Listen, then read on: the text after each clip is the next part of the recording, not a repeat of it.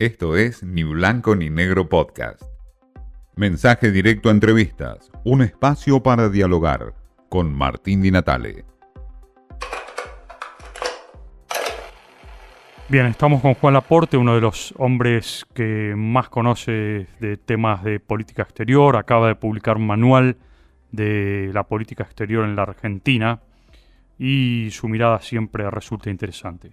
Si tuvieses que hacer un balance de cómo está hoy encarada la política exterior del gobierno nacional, eh, ¿qué, qué, frase o qué palabra sintetizaría esta política exterior que lleva adelante el gobierno de Alberto Fernández?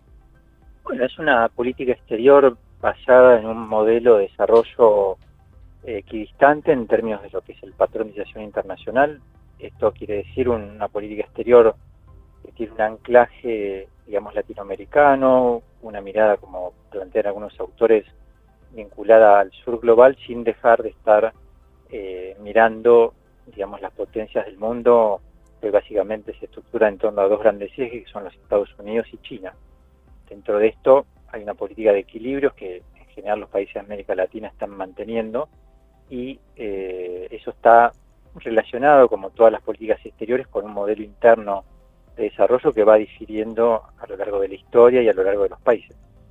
¿Vos no ves hoy una política exterior, por ejemplo, que esté demasiado inclinada hacia China o hacia eh, Estados Unidos? No, eh, puede ser eso en el plano de los discursos, como muchos países lo, lo han hecho y lo hacen, es decir, hay un, un alineamiento digamos, de valores y tradiciones histórico-diplomáticas que tiene que ver con lo que es Occidente o la occidentalidad, en lo que es las tradiciones incluso filosóficas, culturales, históricas. Claro. Y hay una mirada pragmática de equidistancia con solo ver los grandes números de la economía, de las exportaciones, de las inversiones. Eh, incluso el mismo mundo eh, occidental está viendo que la presencia del gigante asiático se hace cada vez más activa y esto les replantea cuáles son sus políticas exteriores hacia América Latina. Esto se discutió hace poco en un ámbito con personas de, los think tanks de los Estados Unidos, donde ellos son muy conscientes de que es necesaria una política más activa de inversiones, de colaboración, claro. de desarrollo. ¿no?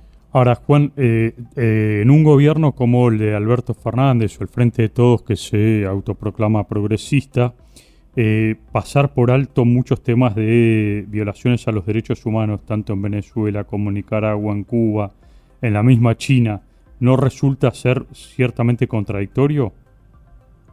Eso es un tema eh, absolutamente delicado y donde el gobierno tiene que prestar muchísima más atención, en el sentido de que, eh, siendo el tema de la democracia y los derechos humanos algo tan delicado para la historia argentina reciente, debe prestar mucha atención no solo a, las cuestiones de fondo, sino de forma. Esto es, debe tener una precisión eh, mucho más cuidada en cómo manifestarse frente a esos tres espacios, eh, digamos, estatales, tres países que tienen dificultades para explicar el funcionamiento democrático, para explicar el tratamiento de los derechos humanos. En eso hay que ser muy contundentes y mantener una tradición. no puede haber una contradicción digamos, en torno incluso a gobiernos que tienen un carácter eh, progresista, eh, democrático, que por otro lado planteen acercamientos o relacionamientos confusos con, con esos países que tienen esa situación tan especial y tan negativa. Juan, eh, por último, vos en este manual, em, que existe una compilación, obviamente muchos autores que conocen de política exterior, hay también como un raconto de toda la política exterior en su, historia reciente de la Argentina. ¿Cuál es hoy, eh, cuál sería hoy el, canciller que, eh, que, vos viste eh, que fue más este, completo en términos de desarrollo de una política exterior para la Argentina? Bueno, la, Argentina tiene una tradición de cancilleres, premios Nobel, de, de grandes hombres de Estado en lo político, en lo académico. No, no hay una persona que encarne eso más allá de, los modelos, digamos, más inclinados hacia un espacio político coalicional o a otro, ¿no? Creo que en la democracia la figura de, Caputo marcó una entereza moral eh, política y académica indiscutible y una orientación muy contundente, digamos, ¿no? Creo que ahí hay una eh, que tuvo que ver también con un contexto histórico, ¿no? Que era la, recuperación, con la consolidación de la democracia y el reinsertar a la Argentina democrática en el mundo, ¿no? Que eso también es, no es una palabra adjetiva menor, digamos, ¿no? Sí, y no es común ver eh, una personalidad de estas características este, en la actualidad, digamos, ¿no? Eh, sí, él marcó en un momento histórico y en un contexto muy especial una presencia muy contundente, desde el punto de vista de su formación académica, de su entereza y bueno y de momentos especiales que le tocó vivir en esa etapa, ¿no? Eh, conflictos limítrofes eh, y bueno marcó como un, modelo a, a tener muy en cuenta, ¿no?